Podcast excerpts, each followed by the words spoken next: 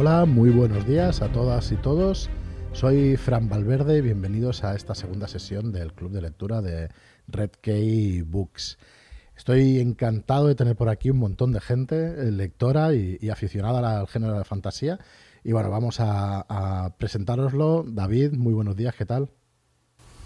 Muy buenas, Fran, muy buenas a todos. ¿Cómo estáis? Estoy aquí encantado de, poder compartir pues estos buenos momentos con, todos vosotros y siempre llenos de literatura de fantasía, ciencia ficción y terror. Somos unos cuantos hoy. Tomás, Tomás ¿qué tal? ¿Cómo estás? Silenciado. Lacue, ¿qué tal? Mientras esperamos a Tomás, ¿qué tal? Muy bien, aquí con ganas de, de, platicar. Muy bien, bienvenido. José también, bienvenido. Muy buenas. Buenas, ¿qué tal? Gracias. Y a ver, Encantados. la vez que me meto en un club de lectura y a ver qué tal. Estupendo, estupendo. Eh, Víctor, Zanir, muy buenas. ¿Qué tal? Hola, buenas, ¿qué tal? Todos. Bien, encantado de estar aquí, como siempre, en buena compañía y a ver si me acuerdo algo del libro, porque ya lo leí hace un mes y medio. bueno, y después te has leído 10 o 12, con lo cual... muy bien, y nada, nos queda Alberto y Tomás. Muy buenas, Alberto, ¿qué tal? Pues muy bien también, aprovechando que seguramente sea el último club de lectura, que no esté el autor disponible, entonces podemos criticar aquí a diestro y siniestro. Correcto. Perfecto. Muy bien, y Tomás, bienvenido. Ya he conseguido desmutearme, ya he conseguido. Esto son la tecnología y yo. Pues muy bien, encantado de estar de estar aquí again con vosotros. Así que a, meter detrás ya, bueno, meter yo y vengo en plan defensores. Pero de sí, sí. el otro día ya fui, ya fui el troll, entonces hoy cambio de rol. Y, y nada, pues me has preparado para divertirme mucho, como siempre. Muy bien, pues nada, David, si quieres, vamos a hacer un eh, un pequeño repaso ¿no? por la biografía o, por los trabajos de este China Mieville, Tom Nieville, eh, que es un escritor ¿no? de, fantasía, nacido en el 72. Vamos a hacer un poquito de, repaso y luego nos metemos ya con la obra, con el universo y con la obra directamente. Así que si nos quieres hacer un poquito de discusión sobre quién es China Mieville, que, con el pues acento este y con la verdad es que no sé muy bien cómo se pronuncia, ¿no? Pero si alguno de vosotros sabe cómo se pronuncia, pues estaremos encantados de escucharos, pero va por ahí. Pues venga, David, dale, dale. Pues eh, nació en Norwich el 6 de septiembre de 1972, que es, eh, déjame que lo diga, el mejor para nacer. Es un... Estoy de acuerdo. Puestos a elegir. Estoy de acuerdo. Claro. Es un novelista de fantasía y de ciencia ficción. También ha escrito cómics, es crítico literario, ensayista, y, pero además eh, eh, en su otra faceta no literaria es activista político, además es profesor y eh, bueno, tiene desde que, que comenzó a escribir ha ganado numerosos premios, incluido el premio Arthur C. Clarke, que lo ha ganado tres veces, el Premio Británico de Fantasía dos veces, los premios Locus a la mejor novela de fantasía cuatro veces y también a la mejor novela de ciencia ficción, la mejor novela corta y al mejor libro para jóvenes. También el Hugo, Kichis y el Mundial de Fantasía. Bueno, como digo, eh, aparte de este eh, autor, hay algunas particularidades en su vida. Eh, fue criado en un barrio de clase trabajadora al noroeste de Londres, donde desarrolló su infancia hasta los 18 años, en donde se marchó a Egipto para ser profesor de inglés. Eso, allí se empapó de, de la cultura árabe, la política de Oriente Medio, y regresó para realizar sus estudios de antropología social en el Clark College de Cambridge. Luego hizo el doctorado en Relaciones Internacionales de la London School of Economics en 2001, pero después de esto tuvo contacto eh, muy profundo con las teorías postmodernistas y comenzó a acercarse a la parte izquierda, digamos, de la economía y de la política. Y comenzó a profundizar en el marxismo. Hoy día es un activista político también, además de su faceta literaria, y ha estado incluso eh, vinculado a, partidos políticos de, eh, británicos eh, de, de, clase izquierda. creo, que, creo que está muy reflejado ¿no? en su obra. Una persona con un bagaje muy amplio, con una vida muy peculiar, habiendo estado en, Oriente, habiendo regresado de vuelta, ha realizado un doctorado en económica, no ha acabado de encontrarse muy bien en ese lugar, se ha dedicado a la literatura, es activista, es cuando menos una persona peculiar. Muy bien, pues este es el, este es el autor. Sí, sí, bueno, yo es que hay, muchísimos autores con estas vidas y, y esta, este adjetivo, ¿no? Como peculiares. Este es uno de ellos, con, 18 marchar, con 18 años marchar como profesor de inglés a, Egipto, dices, ostras, no tendrá ni la titulación, pues bueno, supongo que es muy curioso. Bueno, la obra que vamos a, comentar hoy es La estación de calle perdido, que es un, thriller fantástico, con el que empieza China Mayville su trilogía de Bas Lang. Le seguirán también La cicatriz y El consejo de hierro. Con esta obra gana el, premio Arthur C. Clarke en el 2000 y el premio británico de fantasía en el 2021. Bueno, nominado a Hugo, Nebula, ya lo hemos dicho, la verdad es que una obra, un, clásico instantáneo, ¿no? que me gusta, que me gusta mucho decir a mí. Y bueno, eh, está ambientada en este universo Bas Lang, eh, donde bueno, tenemos un montón de peculiaridades, ¿no? Tenemos magia, pero tenemos tecnología steampunk, es el hogar de muchas razas inteligentes y, bueno, es una mezcolanza pues muy, muy curiosa, ¿no? No es una novela, es una novela fácil, ¿no? Podríamos decir de leer, pero es una novela densa, que tiene muchísima descripción y bueno, ahora entraremos un poco al fondo del tema. Mm, se tocan temas tópicos de géneros y subgéneros, incluso de la ciencia ficción. Eh, de hecho, viendo reseñas por ahí, eso también mm, es una novela de ciencia ficción, de fantasía. Bueno, es de fantasía, hasta donde yo entiendo, pero tiene toques de, ciencia ficción, aunque no es ciencia ficción especulativa, no estamos hablando de que intente anticipar el futuro, ¿no? pero tiene sus cositas de, ciencia. Y bueno, yo creo que lo mejor es empezar ya, si alguien se lanza pues un poco con la trama de la novela, Así podemos hacer un pequeño resumen. Y la verdad es que al ser un club de lectura, pues vamos a vamos a, empezar directamente con spoilers, ¿no? Si os parece, cualquiera que quiera decirlo así, eso yo creo que no tiene mucho sentido, pues aguantar el spoiler. Así que no sé, ¿alguien se anima con, con un poco de resumen de trama? Mira, Tomás, que tú eres lanzado. O, José, no sé si lo veo con ganas. Prefiero que sea otro primero. Muy bien. Vale, pues yo lo mismo. Venga. A ver, a priori la, trama de, mm, de, la estación de la calle Perdido, eh, bueno, la trama principal porque reúne varias, varias tramas que van terminan convergiendo en, en esa misma. Em, y de hecho no es ni la primera que se lanza, que eso es un poco curioso, en, me da la sensación en el arranque del libro que no empiezas por la trama principal.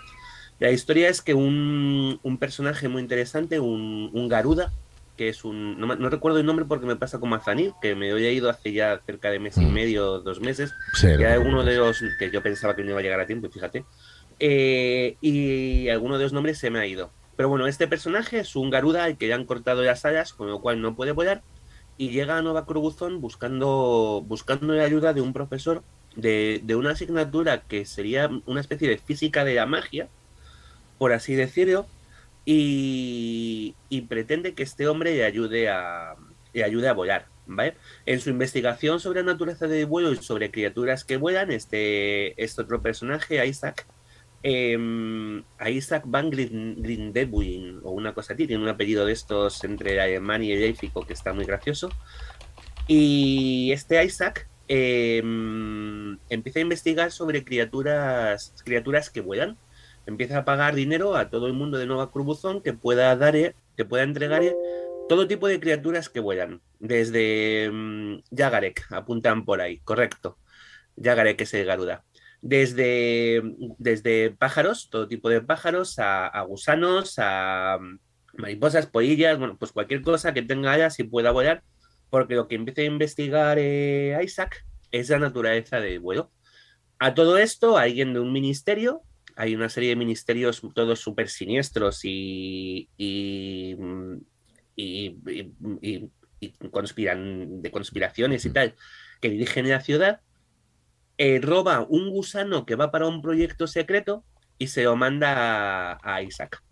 Vale, a partir de ahí sí que arranca lo que es la, historia principal, la, trama, en la que resulta que estos gusanos, este gusano no ha llegado solo, hay cinco, hay otros cuatro como es, son cinco gusanos que han llegado a que han llegado a, a Nueva Crobuzón y son, eh, bueno, pues son apocalipsis gusanil, o sea, tienen todo tipo de poderes, vuelan, una vez que evolucionan, se alimentan de sueños, eh, dejan a la gente, no los terminan de matar, pero casi peor, porque los dejan, bueno, primero los roban los pensamientos, los sueños de la mente y lo que queda es un cascarón vacío, ¿vale? Y entonces la trama central del libro como tal es cómo Isaac y su grupo de X-Men de Nueva Cruzon eh, buscan, a los, buscan a los gusanos para hacerles frente a estos, a estos, ya a estos gusanos de mal. Lo que se mezcló con otro tipo de tramas, pues de dónde han venido los gusanos, por qué han llegado a Nueva Cruzon, qué, tiene, qué interés tienen ellos de la mafia. Hay otra serie de personajes como Lynn, la novia de Isaac, que es, es, una mujer con cabeza de escarabajo, que es otro de estos, una Kepri de estos personajes y razas extrañas que crea, que crea Mielville para esta, para esta novela y, que, joder, pues que van confiando todas en, en, una, en esta línea principal de lucha contra los gusanos que, que está muy chula. Es un, a ver, está muy chula. A mí me parece un poco engaño eh, que empiece a la trama principal cuando llevas un 25% de libro, pero me pareció muy chulo la persecución de los, de los gusanos y averiguar quién los creía, por, quién los quería, por qué los han traído y toda esta, esta Pascua. Y ya está, yo creo que ya como un resumen de trama, bien. Perfecto, perfectísimo. No, de hecho, la novela quizá, pues lo que tú decías, ¿no? No arranca hasta las páginas, hasta después de 100 páginas, ¿no? No 100, ciento y pico de páginas. ¿Cómo de pesado se os hizo al principio? Venga, José, arrancate si quieres. Sí, pues eh, lo que decía, lo que decía un poco Tomás, que el principio es un poco, te, va contando cosas, pero que luego no tienen una relevancia en lo que es la trama del, del libro. Sobre todo el comienzo, eh, cuando te explicaba las zonas de Nueva Crobuzón, te explicaba muchas cosas que luego no desarrolla del todo. No sé si luego, claro, sea una trilogía, imagino que en los siguientes sí que dará más en eso, imagino, y explicará más. Pero eso es el principio, sí, los amigos de Lynn, los amigos de, de, de Bullying, o algo así, no sé cuál es el nombre. Y, y eso, el principio, a ver, tampoco se hace muy, muy pesado, pero sí que es verdad que luego no tiene una, una relación directa con el resto. Pero, ¿pensáis que va construyendo un poco, no, no la trama, no, pero sí el mundo y tal? ¿O, ¿O podríamos haberlo omitido, obviado? Dale, Lacu. Bueno, yo creo que es un, escritor muy creativo, ¿no? Y que tiene como lluvia de ideas, tormenta de ideas y además que se le da muy bien escribir. Entonces le viene como una idea, la desarrolla y luego hace el esfuerzo por ir enganchándolas, ¿no? Yo a mí me da esa sensación. Además, tiene ideas para mí brillantes que aparecen y mueren. se quedan ahí como me falta un poco el desarrollo en determinadas cosas yo, a mí no se me hace nada pesado porque al final me gusta leer, entonces pues me sumerjo en la lectura y pues estoy dentro de las calles, estoy viendo los edificios, a lo mejor demasiados, a lo mejor sí que hay mucha paja, entre comillas, pero, pero a mí me ayuda a entrar. Sí que es verdad que a lo mejor si sacaras la tijera podías quedarte con la mitad del libro para darle solo, dijéramos, lo que es el peso específico de la trama y de los argumentos y tal, pero creo que lo que mejor se le da al escritor es desarrollar. O sea, él desarrolla personajes, desarrolla ambientes, desarrolla secuencias, pero en la trama es un poco lo que decía Tomás, ¿no? Es, a mí me recordaba como un árbol, era un tronco y luego empezaba las ramitas más pequeñas, luego las más pequeñas. Sí que es verdad que al final las terminó uniendo todas. Pero por momentos, no sé, aparecían cosas que digo, a ver qué va a pasar aquí. Y con eso me quedaba, ¿no? No, terminaba de pasar mucho. Y en otras, en cambio, sí. Por ejemplo, lo de Yagarek, que es el, el Garuda, se cierra al final, en el último de todos los capítulos, cuando parece que va a ser la trama principal, que luego demuestran que no es. No sé, a mí, yo, a mí no se me ha hecho pesada, que era un poco la pregunta. Me ha gustado sumergirme en ella. Me ha parecido excesiva también, pero no me ha molestado. Y creo que en su cabeza hay cosas maravillosas. Eso sí que, sí que lo pienso y que, y que las escribe muy bien, eso también. Víctor, si quieres comentar alguna cosa, Alberto, de este, de este comienzo de la novela. Mm, a mí la verdad es que el, tema del Garuda es de lo que más me gusta de la novela. Y sobre todo mm, metiendo esos interludios que va metiendo en cada capítulo al principio, eh, que te hacen un poco ir pensando eh, a ver eh, por dónde va a salir esto. Mm, y luego, la verdad es que me dejó un poco más sabor de boca que lo segundo y el tercer libro no tienen nada que ver con, Sí, la trilogía no es la continuación el segundo y el tercero. Eh, a mí me gusta mucho tener mucha más material y mucho más. O sea, que después del primero te has, tirado por el segundo y el tercero, también te los leíste. Sí, no, pero no. Cuando vi que ya no eran, digo, bueno, pues paso y me voy a otra cosa que tengo mucho que leer. Vale. Y, me metí con Asimov. ah, bueno, ahí tienes para, un ratito. Y nada, ahí estoy ya. Muy bien. ¿Y tú, Alberto? ¿Qué nos cuentas? Pues por completar un poco, yo no sé si es intencionado o no, como dice Lacue, pero sí que es cierto que el mundo, la ambientación que el libro propone es bastante original. Entonces el comienzo del libro pues te sirve para descubrir a los personajes y la ambientación, pero sí que puede ser un... puede suponer como lector un, un pequeño bache si no te quieres o no te gusta lo que, lo que estás viendo de momento. Dices, ostras, como sea todo el libro igual, pues menudo pestiño. Pero afortunadamente luego empiezan a entrar tramas. Yo creo que es necesario por la originalidad que tiene eh, la ambientación, es necesaria la, la parte primera para entrar en ella.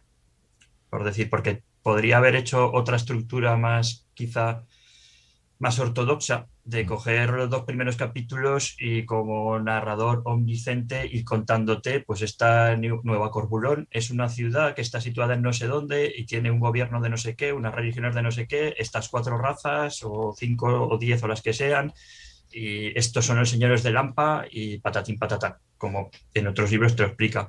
Aquí lo que hace es te coge los personajes principales y te va contando su día a día con la iteración que tiene con, la ambientación y con la ciudad.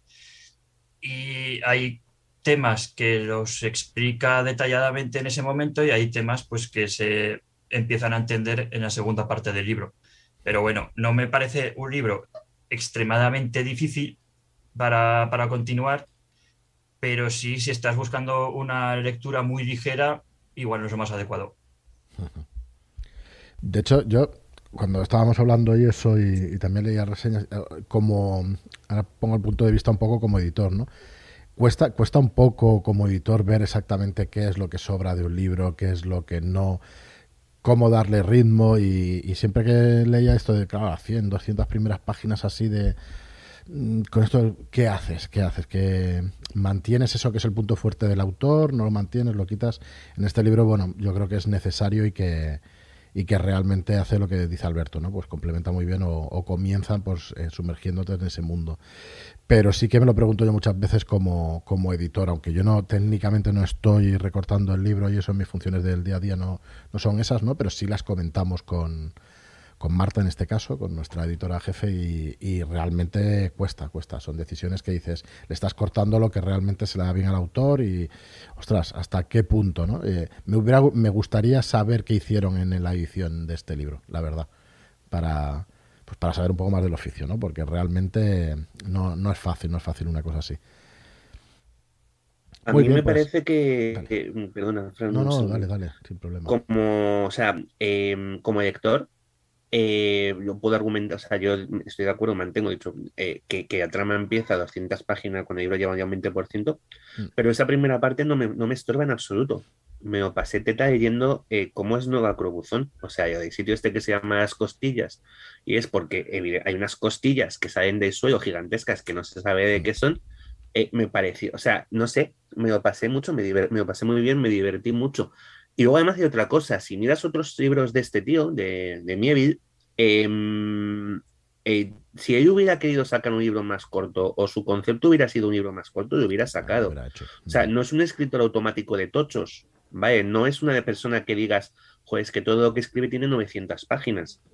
Yo empecé, lo primero que leí fue los últimos días de Nueva París, que debe rondar las 300, y lo siguiente que leí, a ciudad y a ciudad, anda por ahí. Con lo cual, si él hubiera querido sacar un libro de 300 páginas, lo hubiera hecho perfectamente.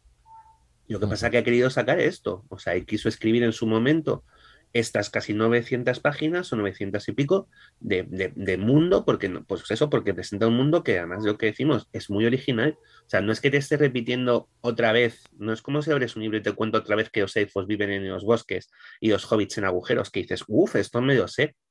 Vale, es que empieza a hablar de, los dos ríos que confluyen en Nueva Corbuzón, de cómo es la ciudad, de que, de, pues lo que os dije, de las costillas, de los barrios estos de los Kefri, de que estas tías hacen estatuas con los filamentos que salen de, sus, de, bueno, de los culos de sus escarabajos de la cabeza y que las hacen comiendo frutas que tienen el, para crear colores. las gargolitas estas que vuelan, el uso que dan, las gargolitas graciosas estas, que yo en mi mente son como las de, las de Jorobado de Notre Dame, eh, pues que, que, joder, el tío me parece que hace un, dechado de, de, de, literatura, de creatividad y de bien escrito, ojo, y que muchas veces creo que al final nos tiramos un tiro en el pie o, nos dejamos, dejamos de ver cosas por, por tamaños o nos preocupa que tenga, es que es mucho tiempo chicos, es que son, pues son libros. Es que la literatura es leer y es escribir y es estar bien, es que es disfrutar también no solo de escenas rápidas y de una sensación de hype y de un sobresalto tras otro, es también disfrutar con paz de, cómo se describe una cosa, de cómo se describe una persona o de un diálogo. Y creo que ahí, pues eso, muchas veces pedimos, no, más dinamismo, más rápido, más, bueno, vamos a parar, que habrá espacio para todo. Ya, perdón. Buen alegato, Tomás, como siempre, y no, claro, desde el punto de vista del lector y del autor, de hecho, ¿no? Que tú, noto como que, sale tú también, tu faceta autor, decir allí. Sí, un alegato pues puede ser. Claro, no, no, pero me parece muy, persona humana. Correcto, ¿eh? Correcto. Sí, sí, sí, al final de... Correcto, claro que tampoco puedes segmentarte las partes del cerebro en una y en otra. O sea, creo que es verdad que muchas veces em, nos quejamos en, muchos libros de, eso. Es que no transcurre lo suficientemente rápido. O sea, es que llevo 100 páginas y no ha pasado. Bueno, pero ¿estás disfrutando de esas 100 páginas? Porque si estás disfrutando de esas 100 páginas, no pasa nada. Evidentemente, si te están, si te están aburriendo, o pues para, déjalo, no sigas. si es que no... A lo mejor no pasa nada en en, en, las siguientes 400 tampoco, porque lo que estás leyendo va por otro lado. ¿Sabes? Que no todo tiene que ser una ensalada de tiros o espadazos, que es que a lo mejor es un libro que es muy profundamente filosófico y no va contigo, no es lo que quieres leer en ese momento. Pues perfecto, adelante. Bueno, hemos hablado un montón de veces, infinidad de veces del momento, ¿no? De lectura y cuando estás realmente, hostia, necesito acción o necesito otro tipo de literatura o de, o de género, ¿no? Pues te pide otra cosa al cuerpo. Así que nada, muy, muy de acuerdo. Totalmente. Vamos a pasar un poco al, tema de la originalidad, ¿no? De, este señor, de cómo es posible. ¿Cómo es posible crear un mundo así, todas estas razas? Y de paso, pues podemos hablar un poco de las razas y todo eso. Em, mm, ¿Qué es lo que más ha gustado? ¿Qué es lo que más os ha gustado en ese sentido de, de la originalidad. ¿Lo, veis fácil de seguir? Eh, ¿Habéis entendido cada una de las razas y está intrincado con la trama o, con lo que quería conseguir el autor? ¿Qué me decís de eso? Yo creo que no es solo también las razas, es el concepto que tiene luego de las modificaciones que se hace cada uno. Porque hay como un... estos médicos científicos que, que son capaces de meterle eh, al, jefe ese de la AMPA que le mete en brazos de una raza, cuerpo de otro, tres cabezas, no sé qué. Es una cosa muy curiosa que no, no se ve normalmente en libros así. Si ves Cyberpunk o tal, que le meten brazos de acero, piernas de tal, pero un cuerpo así con seis o siete piernas, cuatro o cinco brazos, tres cabezas, mm, y, un tío que se la haya montado así, que esté orgulloso de su cuerpo para que le hagan una super escultura, no sé, es una cosa muy curiosa del libro. A mí lo que me ha llamado la atención es en ese caso la, ciudad, ¿no? Lo que decíamos antes. Como es de, chula, ¿no? Y de diversa, a pesar de que, bueno, pues te, te sumerge mucho en ella, pero vamos, la ciudad es importante. Luego el tema de las razas, eh, para mí hay algunas eh, que exceden mi, mi, mi, mente, ¿no? Es decir, mi mente tiene unos límites y tener una chica con la cabeza de escarabajo, pues ahí... Yo no soy capaz de imaginarlo.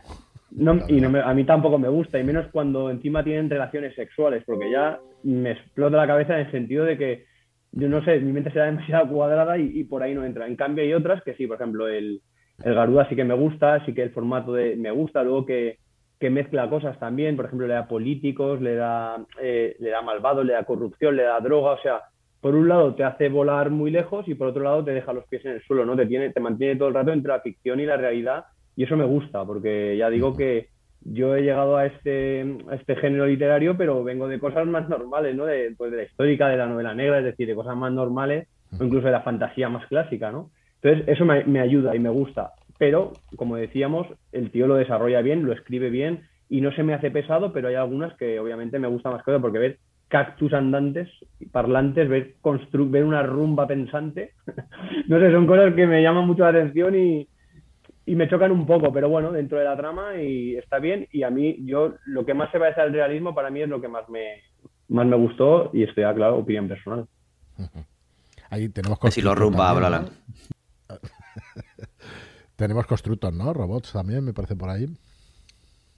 Sí, constructos que están hechos a trozos, ¿no? Y luego también Moldey, que es un, tiene cosas de perro, cosas de, bueno, pues es también una especie de una creación ahí alienígena o extraña, la verdad, sí, sí. Por completar un poco, tuve que hacer trampa a mitad del libro y me busqué imágenes. Porque lo que me imaginaba yo me pasaba como a la cue y era loquísimo. Digo, a ver si esto que me imagino yo es parecido a lo que se imagina el resto de la gente. Bueno, más o menos. Eh, sí que me gustó de... No estás tan loco, ¿no? A, estás dentro de una generalidad. Tengo mis momentos, efectivamente. Ahí, ahí. Pero sí que es cierto que me gusta el costumbrismo que, por así decirlo, que describe el autor de cada una de las razas. Es decir, te, no te, te describe su día a día de una manera muy... o actos muy comunes, ¿no? pues cómo comen, lo que comen, cómo mantienen relaciones sexuales, a qué se dedican, los que son más listos, los que son menos listos y cómo los tratan en el mundo. Eso me pareció que estaba bastante bien integrado y que era una buena construcción de, mundo. No sé si, queréis decir algo más, José, Tomás o, o alguno, porque yo quería enlazarlo. Eh, dale, dale, José. Luego lo enlazo, no te preocupes. No, no, bueno, Vale, bueno, no, era por decir que es eso, que eh, alabo muchísimo la imaginación que tiene el, autor en cuanto a eso, en cuanto a, las razas.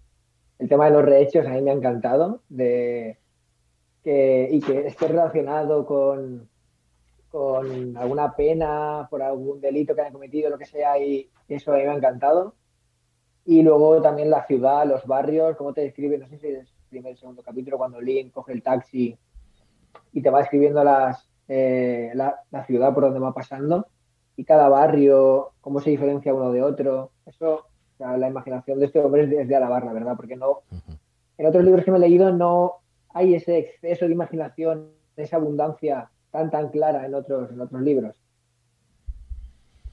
Sí, sí, totalmente. Dale, dale, Tomás, yo le pongo otra cosa sobre Yo hice, nada, no te preocupes, va a ser, yo hice mucha trampa y cuando dijimos que cuando ya empezamos a comentar que, que, el libro tenía muchas razas y muchas cosas originales, antes de empezar a leerlo me busqué en internet, me vi quiénes eran. Estos son los garudas, los razas del mundo de no sé cuántos, los garudas, los kepri, los no sé cuántos. Entonces yo ya entré, esto es, por culpa de Maraz. O sea, como te... Al final tienes que acostumbrarte a un montón de razas nuevas, pues ya es esto. Mira, yo entro ya con, sabiendo lo que me voy a encontrar, porque si no es verdad que me corta mucho el ritmo y decir, pero vamos a ver, ¿cómo que una mujer con cabeza de escarabajo? ¿A qué se refiere? Vale, porque yo ya empiezo con mis paranoias de, ¿pero es un trozo de la cabeza o es de la cabeza? No, no, y es cuando vi que la imagen que era todo escarabajo, dije, pues ya está, todo perfecto. ¿Qué hay de raro en esto? Nada. Y, y para adelante. Oye, pero la siguiente pregunta era, em, ¿Están construidas estas razas em, como paralelismo incluso a clases sociales de nuestra época o de otras épocas históricas? No, es una cosa totalmente original que no está basada en nada. Pero eso es imposible, ¿no? Tenemos todos en, la cabeza un montón de referencias, con lo cual tendrán que ver, porque los Kepri, no sé si lo que decíamos antes, eh, al viajar a Egipto y tal, pues ese escarabajo a lo mejor es posible que, que se le ocurriera allí, ¿no? De alguna manera incluso el nombre, ¿eh? que Bri es el nombre de una diosa escarabajo egipcia. O sea, no, no es, no es igual, que un Garuda, es una criatura hallada de la mitología hindú. O sea, son, no, no es, no esconde las referencias que toma. Luego ya si es metafórico, habría que verlo. Pero las referencias están ahí, no las esconde, no es tramposo en eso. Estábamos hablando de las razas y eso, y realmente Nueva Cruzón pues es también, como muchas otras novelas, eh, pues otro personaje, ¿no? Otro personaje dentro de, lo que es el libro y supongo que de los más importantes, podríamos decir. ¿Hasta, hasta qué punto ahonda en, esa ciudad, en esa Nueva Cruzón? Al final yo creo que no es que sea importante, es que sea protagonista. De hecho, es y probablemente de la saga. Es el personaje que continúa, ¿no? Es, ya ha dicho antes Sanir, y ya habíamos comentado en el, en el, grupo que el resto de las novelas no tiene nada que ver, pero sigue siendo la trilogía de Nova Corbuzón. O sea que la ciudad sigue estando ahí, ¿sabes? y, y, de hecho yo creo que, que, gran parte de esas descripciones que nos hace y de esas escenas suetas que de pronto te cuenta cómo cazan las, las gusanos malvados, eh, cazan en, en la ciudad y cómo, a quién cazan, en qué calles se mueven la descripción que te hace incluso de Gueto de los Cactos, ¿vale? no dejan de ser mm, particularidades de un personaje más, que es esta nueva Corbuzón, que expresa su personalidad a través de cómo son sus calles y de, de o negra o no negra que vaya agua del río en determinadas zonas. Y a mí, vamos, ya te digo, me pareció nitidísimo. El no el agua del río, sino el, que Nueva Corbuzón es, es, es, pues eso, es un personaje más tan importante como Isaac o como, mm, ya se me ha vuelto a ir el nombre de pájaro, pero vamos, si no más, si no más, Yagarek. ¿Qué es lo, que más os ha gustado entonces de, esta ciudad? A mí, corregirme si me equivoco, pero creo que no tiene una parte ostentosa, ¿no? O sea, que todo es como muy oscura y mm. me llama la atención eso porque, si ya digo, es algo que me corrijáis, se me ha escapado algún momento, eh, todas las ciudades de todos los momentos históricos y presentes, cuanto más pobre, más rico, ¿no? Y yo creo que ahí sí que sale un poco también la parte del autor de, los rasgos sociales, de la pobreza, de cómo, de que también eso te da una gestión de, pues de, la droga, del, dinero, de, bueno, de, la corrupción. Y sí que me ha faltado, le he echado de menos eso, una parte que me refrescara un poco algo tan oscuro, tan tétrico, o me recordaba a lo mejor ciudades más de principios del siglo, cuando la revolución industrial, cuando se juntaba toda la gente, se hacinaba y un poco se juntaba por guetos, por de dónde venía. Y lo que ha dicho Tomás de, lo de Kepri y lo de Yagare, que eso yo no tenía ni ideas. De haberlo sabido también me hubiera ayudado a, entender un poco el personaje. ¿eh? La verdad es que yo eso no... Le agradezco que lo haya dicho ahora porque yo no, no, no lo sabía. ¿Es, ¿Es un poco Dark City, la ciudad? porque también se habla de ambiente victoriano, como que hay un cruce y tal, o, o qué creéis que es más, ¿a qué se parece? De la ref. Yo creo que una, una, de las cosas que más se ven es también el tema de las agujas y el como ese, ese estado policial que, que tiene, está controlado por esas agujas, por esos eh, mm, teleféricos que van de unas a otras por esos cables y esa aguja principal que destaca de todos lados. Y, y, cómo entran en cualquier sitio, eh, por ejemplo, cuando entran en el taller allí disparando o lo que sea rápidamente, sin, sin, sin ningún problema, como si todo estuviera muy controlado, aunque todo fuera, e, es muy negro, pero que existiera ese tipo de estado policial. Yo me parece que es una cosa que se deja ver.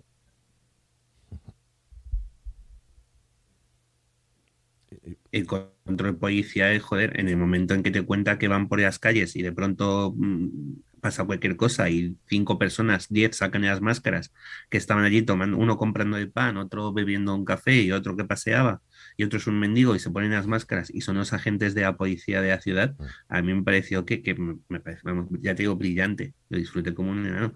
A mí me recuerda mucho a Londres a principios del 19, mm. o sea, con esos toques a finales del 19, entre 19 y 20, o Nueva York 19 y 20 ¿sabes? Estos, ese toque victoriano de mm, sucio, de, de, principios de, la industria, donde todo es oscuro. plena revolución industrial, sí, sí. Totalmente, sí, sí, sí.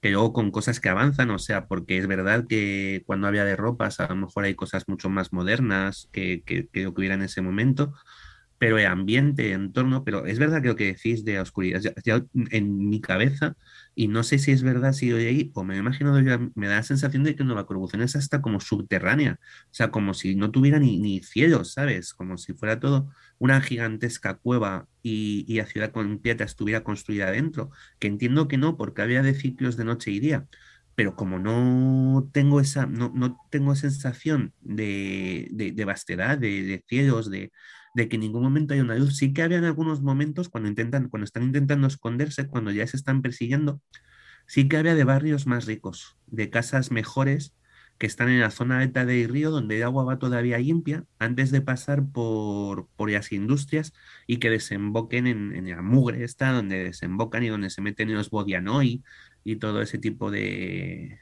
de historias. O sea, que sí que tiene unas zonas más, más, más ricas. Pero ¿qué quieres que te diga? Estamos hablando de una ciudad donde a que hace política, nada más, poco de empezar, te demuestra que ha hecho tratos con el infierno. Pues poco, poco les pasa. Para que poco, poco miedo da para lo que tenía que ser. ¿Sabes? Esa escena me pareció acojonante, por, vamos, por mencionarla, acojonante. La reunión está en la que hablan con un demonio y las voces vienen de atrás que se escuchan desde el mismo infierno y se dan cuenta de que voz contestan desde el infierno antes de que ellos hayan preguntado. Y es como Dios mío qué miedo da todo sabes pues que mm. poco poco oscura es la ciudad para como tenía que ser. Y por poner una referencia actual que seguro que ha visto mucha gente me recuerda a la parte pobre de Arcane. Ajá pero eso, sin el contraste con, la parte rica, porque incluso, como estáis comentando, en varias escenas se encuentran o se describen a los dirigentes de la ciudad, pero no, no se les rodea de lujo, precisamente.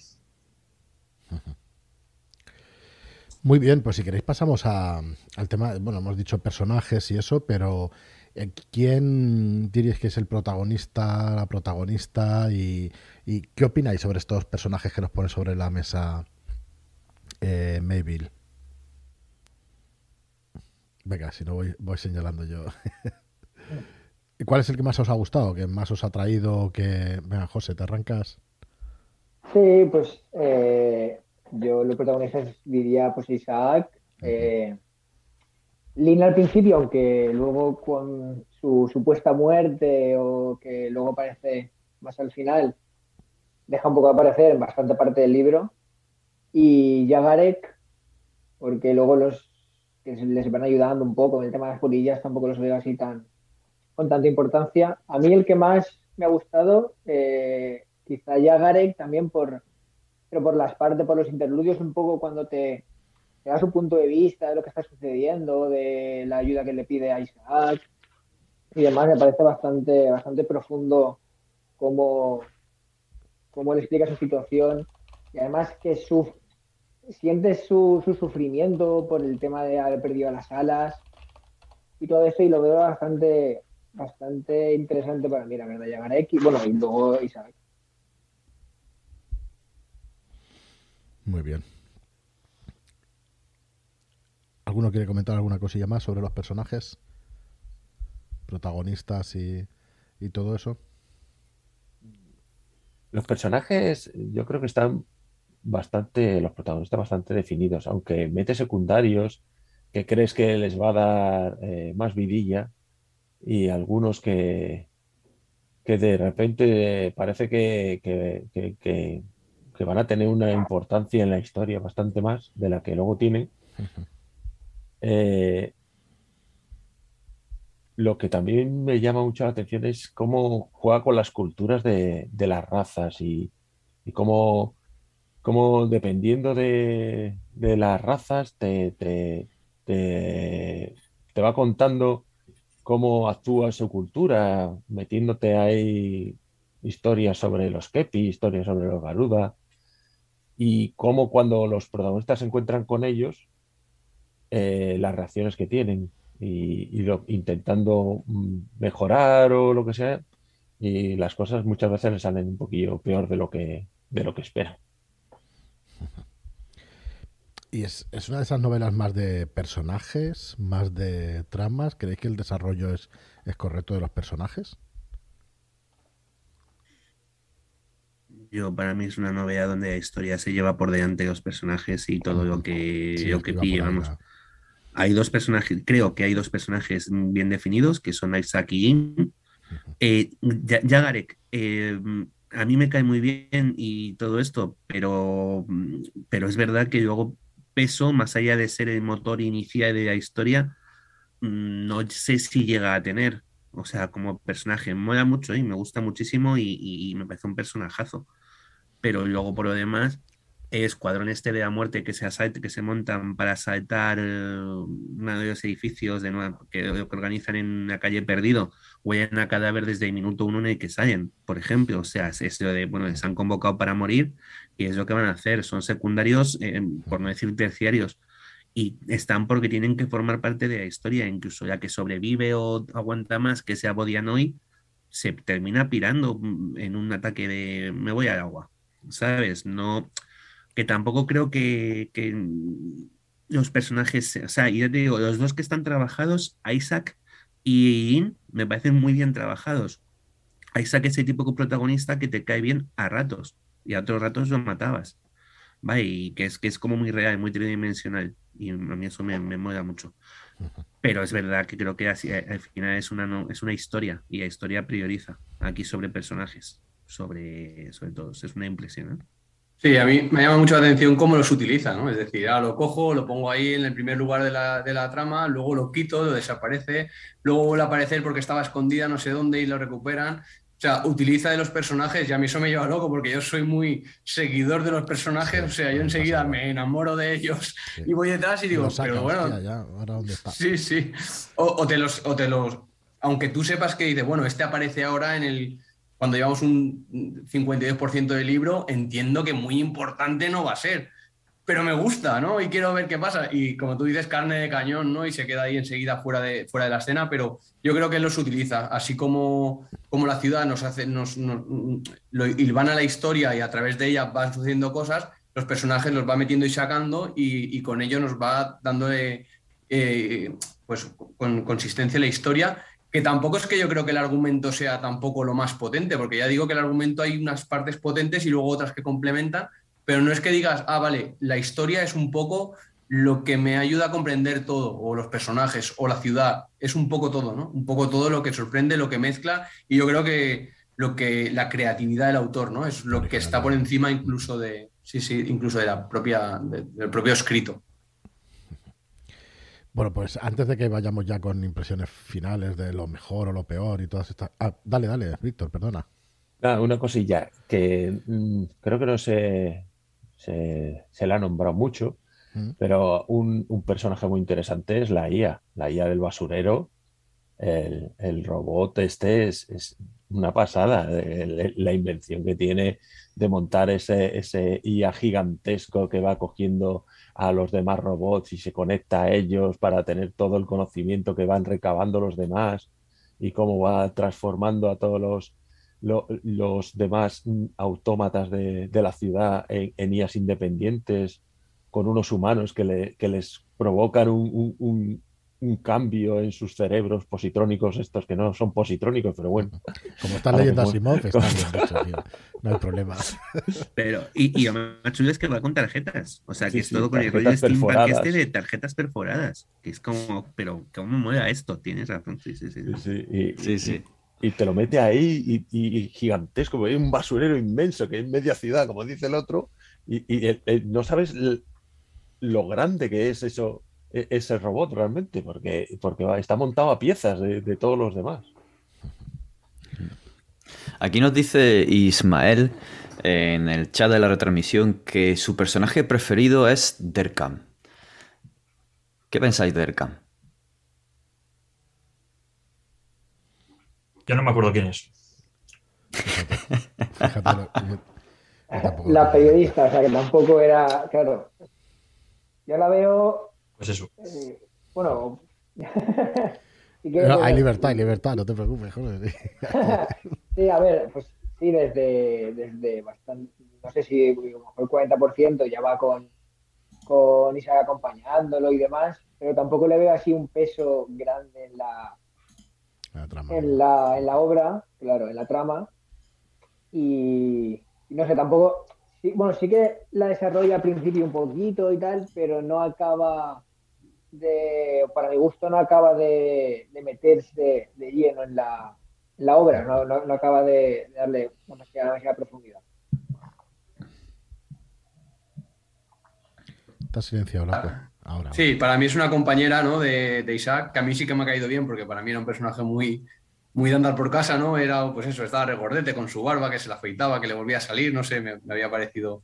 Y Derkam es un poco la compañera que le sale a él eh, y ocupa el espacio de Lynn, ¿no? Cuando Lynn ya se mete un poco dentro del tema de molde y tal, que medio desaparece, aparece ella como yo creo que para que no sea Isaac el que asuma demasiado peso y tenga alguien pues con quien, con quien un poco apoyarse a la hora de, solucionar tramas, pero es periodista, para mí tampoco ha sido un personaje de las que me haya llamado la atención a mí personalmente. Bueno, pues como os decía, para antes de, que acabáramos, quería tratar el tema un poco de, lo que he leído, además en bastantes reseñas y eso de, del marxismo y todas las tendencias políticas, ¿no? O lo que ha querido, ¿qué creéis que ha querido reflejar el autor? Se metía mucho con estas políticas, o sea, con, estos movimientos, digamos, de clases populares y todo eso. estábamos hablando de que la ciudad, pues era una cosa, pues bastante marginal, la parte oscura de la ciudad, no hay, no hay esta riqueza quiere poner eso sobre la mesa, ¿por qué se va al ambiente victoriano y todo eso? ¿Podemos llegar a, intuirlo o a verlo? Yo creo que tiene un tirón muy evidente en el momento en que había de las huelgas de Osbodianoy, de mm. vamos, no de Osbodianoy, sino de los estibadores de puerto, y cómo se, cómo se aplastan. O sea, aquí más que de...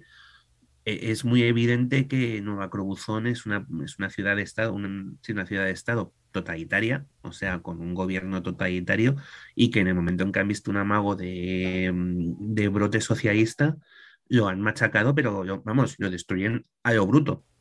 Y además lo dicen en los periódicos y todo, el golpe que se da al movimiento este sindical que, arranca entre primero los bodianoides y luego que pasa a otras razas, a otros trabajadores portuarios, es, eh, me parece tremendo. O el gueto de los cactos, me parece que son las dos cosas como más, bueno, aparte de que tú que se política, insisto, haga tratos con el infierno, pero que me parece que los dos momentos más, más, más destacados de donde podemos ver un poco de las ideas políticas de este tipo de, de eh, son esos dos, porque luego tampoco los personajes protagonistas se caracterizan por, por, por unas ideas políticas. Quizá Decram, quizá Di, con el trabajo que hace para el periódico, sea ya más un poco ya más izquierdista, por así decirlo de alguna forma, que podría más coincidir con ese tipo de pensamiento de, de, China Mieville. Por el resto pasan en canoa de todo. O sea, cada uno tiene. Eh, Isaac está con su motor de fusión de caos en la cabeza esta, y no creas tú que le preocupa mucho más. Lo que vemos es, pues, un poco lo que ya veíamos antes, ¿no?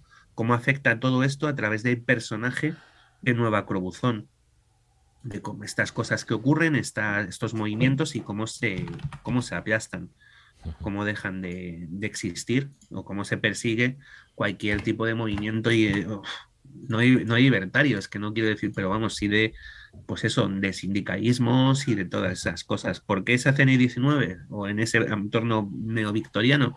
Porque es lo más fácil hacerlo, es, donde ocurrieron estas cosas al lector, ¿no? Directamente. Claro, y es donde estas cosas pasaban. A día de hoy, de lo malo malo, sabes que tienes una prensa, una, pues si, si de pronto contra una manifestación o contra una huelga cargan utilizando bombas nucleares, que es lo que ocurre, o sea, a nivel comparativo es lo que te vas a enterar.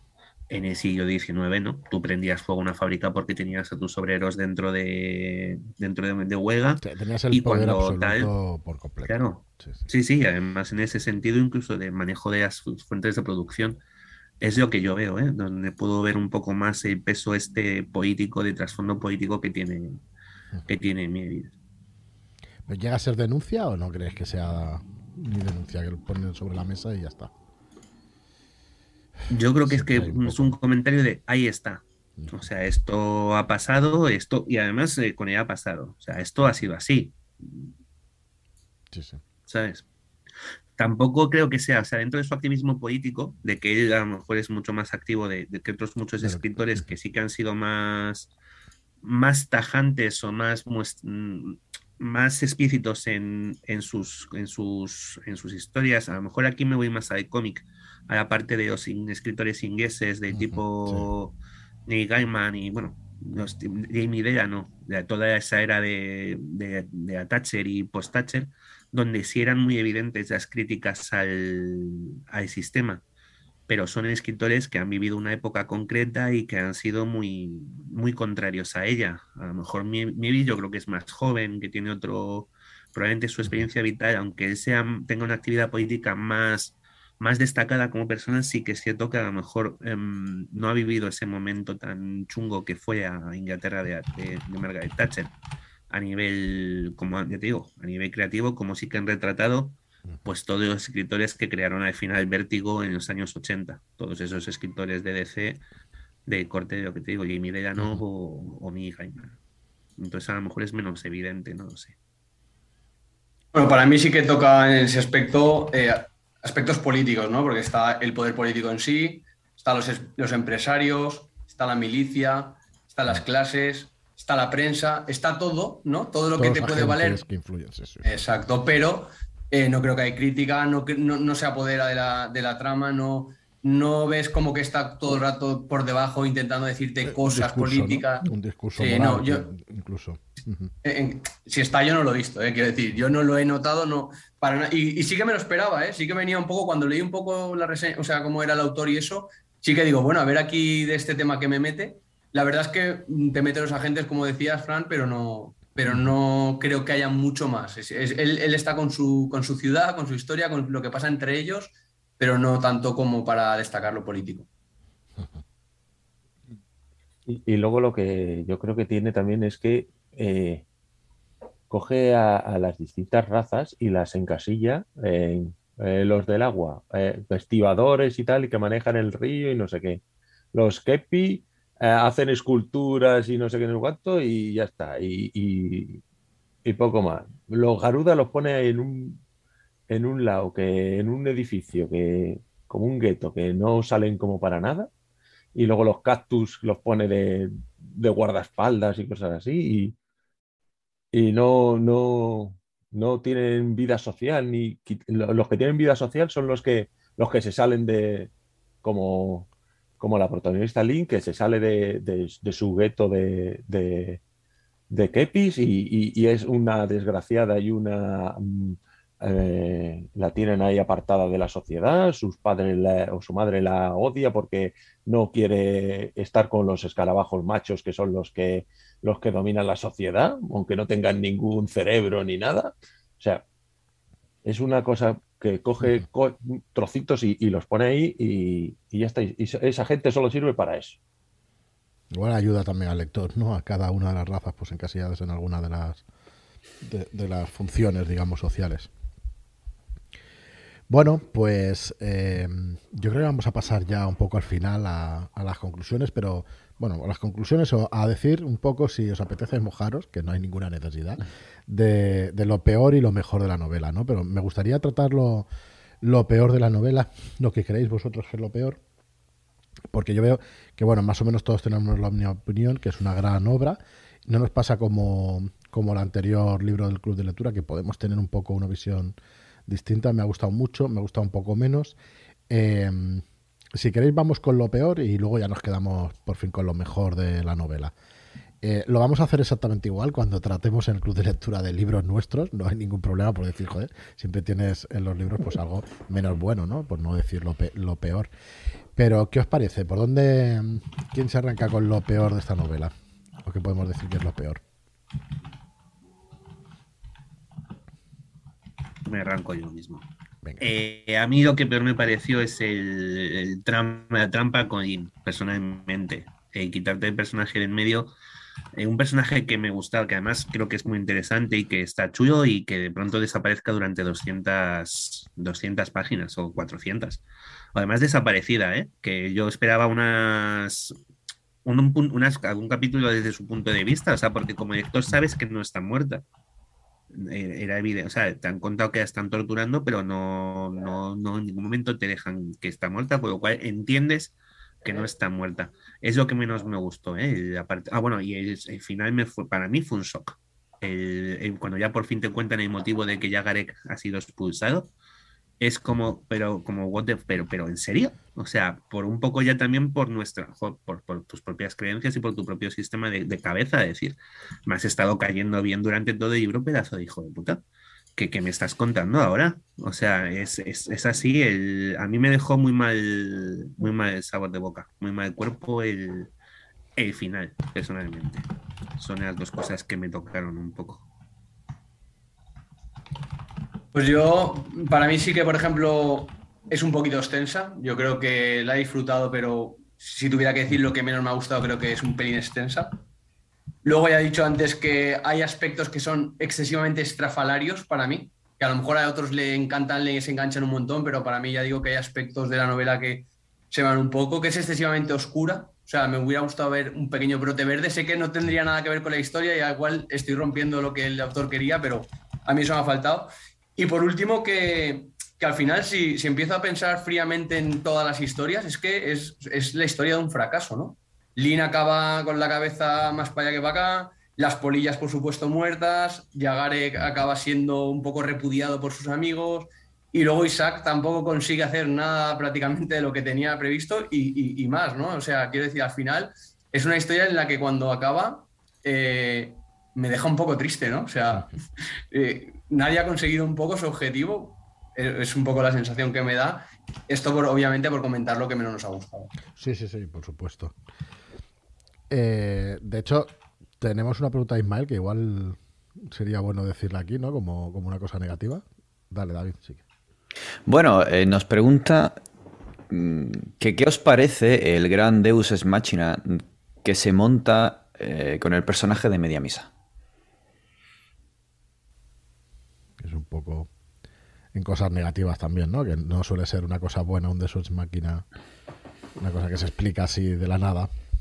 Yo entiendo que aparecerá más adelante y que, que será protagonista, tendrá más peso en otra de las novelas, espero, porque si no es verdad que ahí fuera de contexto, fuera de que esto es una trilogía y que será, espero que sea un personaje recurrente, sí que no tendría ningún sentido. Ahí yo lo que hice fue dar un voto de confianza al autor, de esto me lo contarás más adelante, porque es verdad que, a ver, Ojo, también te llevan diciendo toda la novela que hay un tío que se llama Jack Mediamisa que aparece cuando menos te lo esperas y que hace cosas contra la, contra ley. ¿Vale? Que además a mí el, nombre me pareció súper chulo. Esto Jack Mediamisa. Suena a bandolero de, oeste. Y, me, lo que pasa que es verdad que encontrarte ahí en ese final épico como luchando contra las fuerzas del mal es un poco raro. Raro. Pero ya te digo, yo ahí fue como, bueno, pues voto de confianza y este tío volverá más adelante. Muy bien, pues si queréis, José, dale, dale, a lo, peor que nos hemos Sí, eh, lo de Deus Machina sí que lo tenía que apuntar como una de las partes malas. Mm. También eh, pienso eh, un poco también como Tomás, que imagino que después en un, segundo o tercer libro lo desarrollará bastante más.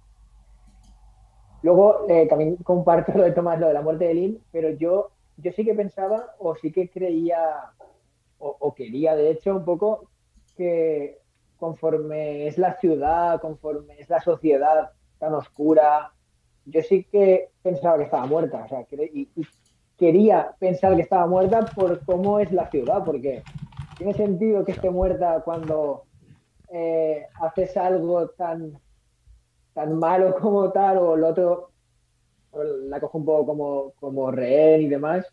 y quiere castigar a, Isaac y, o yo para mí eh, es que lo hubiera matado. Que bueno, al final se queda como medio muerta, casi, como así decirlo. Medio... más bestia todavía. Sí, sí, claro. Y luego también el tema de la taumaturgia eh, sí que me hubiese gustado porque no acabo casi ni de entender, porque mezcla cosas muy ambiguas. A ver, que está, está guay, está, me parece interesante, pero, pero no ahonda mucho en ella y no. Pero bueno, imagino que también el segundo y tercer libro, al ser una trilogía, hablará más de ello. Y como partes buenas, la creatividad que ya comentaba antes del autor sí que me parece eh, espectacular, me parece algo brillante. Y luego hay diálogos, o más bien monólogos, que cuando, por ejemplo, Isaac le explica a Yagarek el tema del motor de crisis, eh, es, un monólogo larguísimo en el que Yagarek solo escucha, y bueno, ya hay un ejemplo más durante, durante en, el, libro, que, sí que parece muy, muy bueno. Muy bueno todo el monólogo, toda la explicación, que sigue sin entender nada o, o poco, pero, pero esas partes sí que me parecen buenas.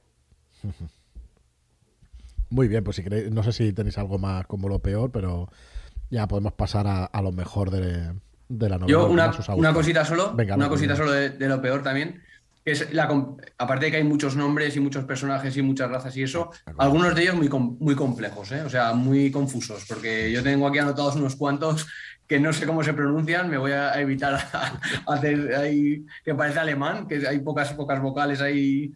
Pero bueno, eso es un poco porque, pero entiendo también que si hay, pues no sé, 30 personajes más o menos importantes, pues eh, no todos tengan que tener nombres como, pues nombres que me sean a mí reconocibles, ¿no? Pero claro, al final para cortarte un poco y situarlo, sí que eso es un, una pequeña detalle que no quería dejar pasar.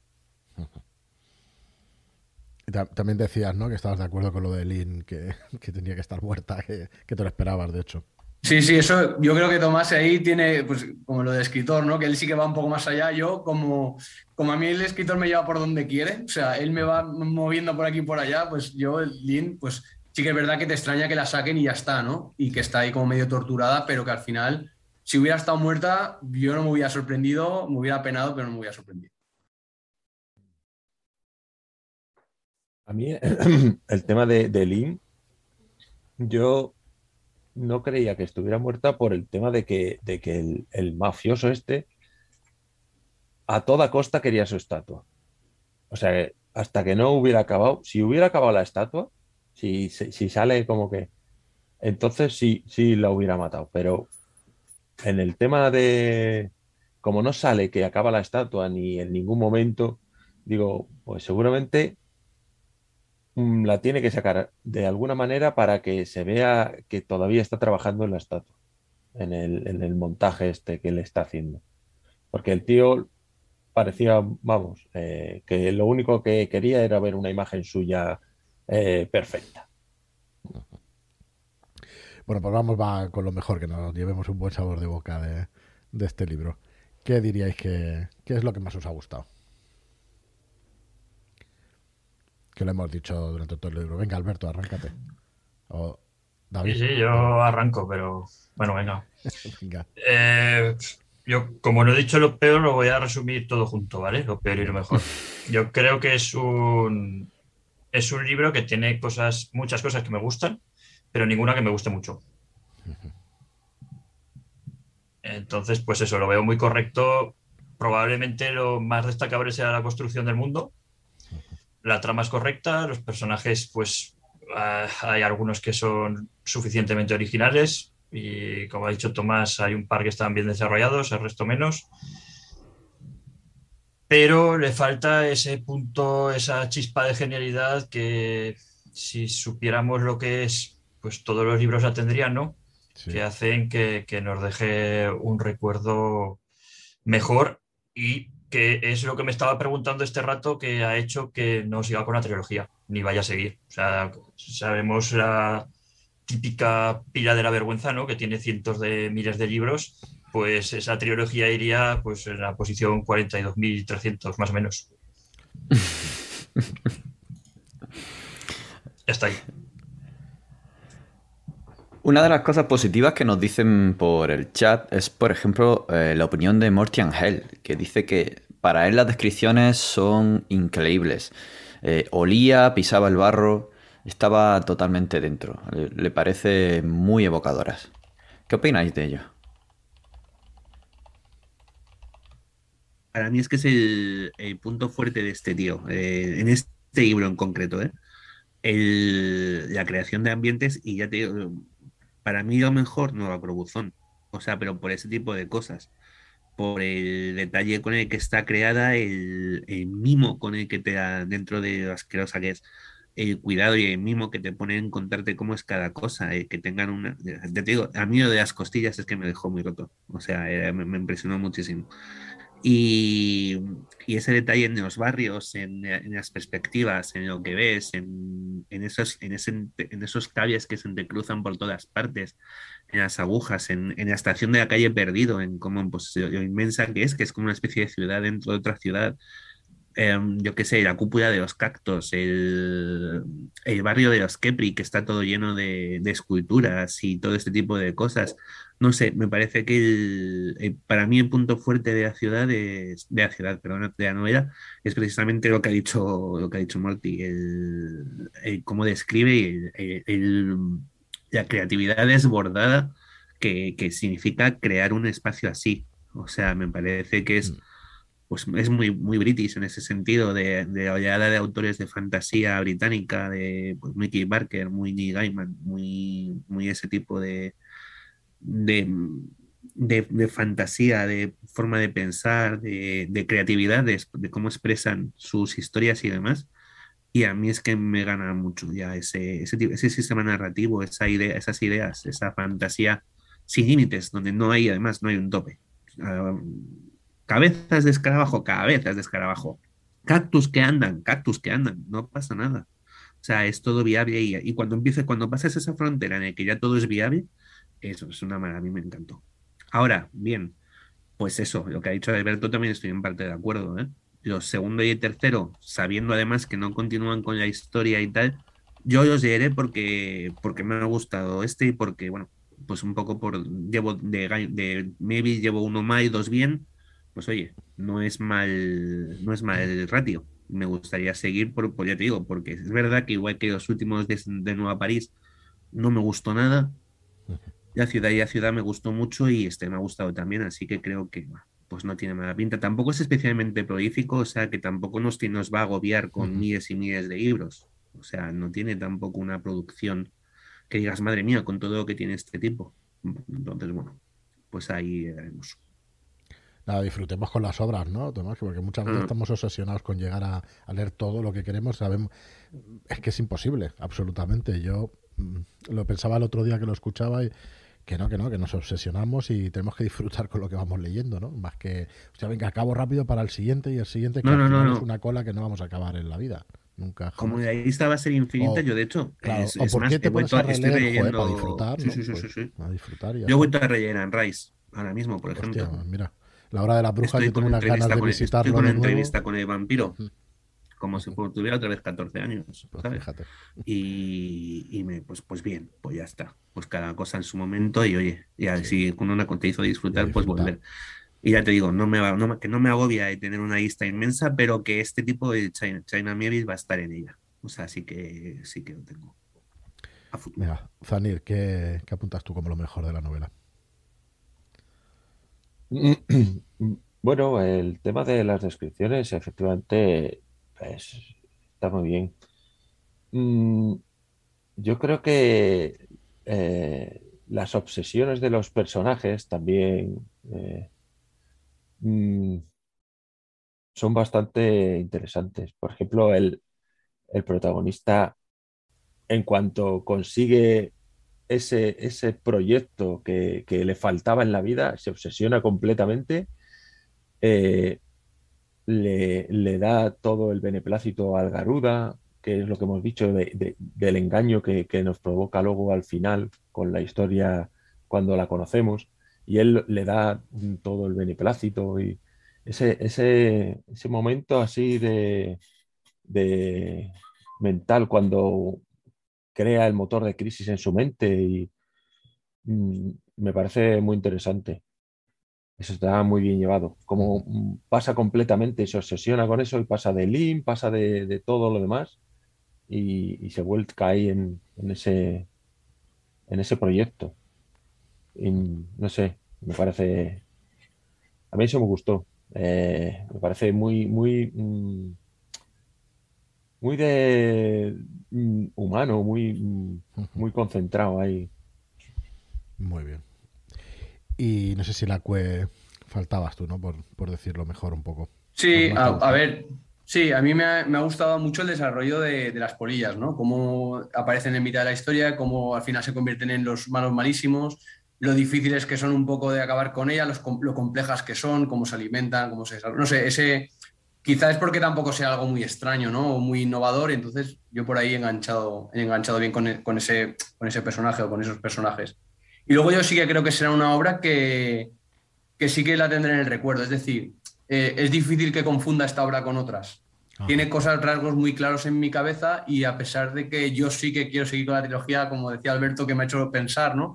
También lo dije del otro libro, es que a mí las trilogías, es que no, no me gusta valorar los partidos en el descanso, ¿no? Me gusta valorarlos al final, porque aunque a lo mejor acabe gustándome menos de lo que me gusta ahora, pero sí que aunque no tenga que ver, no sea una historia lineal, sí que, sí que me gustaría saber cómo, cómo continúa.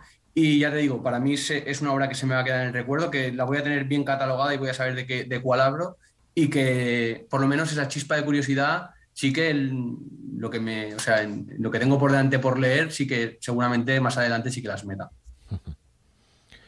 Muy bien, pues eh, llevamos ya un rato. La verdad es que si, si, os queda algo por comentar, pues lo comentamos ya, porque vamos a dejarlo aquí.